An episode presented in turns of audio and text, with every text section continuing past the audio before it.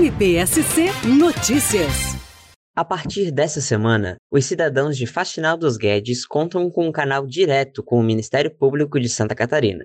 Através do programa MP Mais Próximo, a segunda sala de atendimento virtual do MP Catarinense foi instalada no município. O ato ocorreu na Câmara de Vereadores de Faxinal dos Guedes, onde a sala de atendimento virtual está disponível para a população. O Procurador-Geral de Justiça Fernando da Silva Comim, que esteve na cerimônia, fala mais sobre o programa. Por meio desse programa, o Ministério Público pretende se aproximar cada vez mais da nossa sociedade, estendendo a sua estrutura para recepcionar e fazer o atendimento ao público nos locais onde nós não temos sedes de promotorias.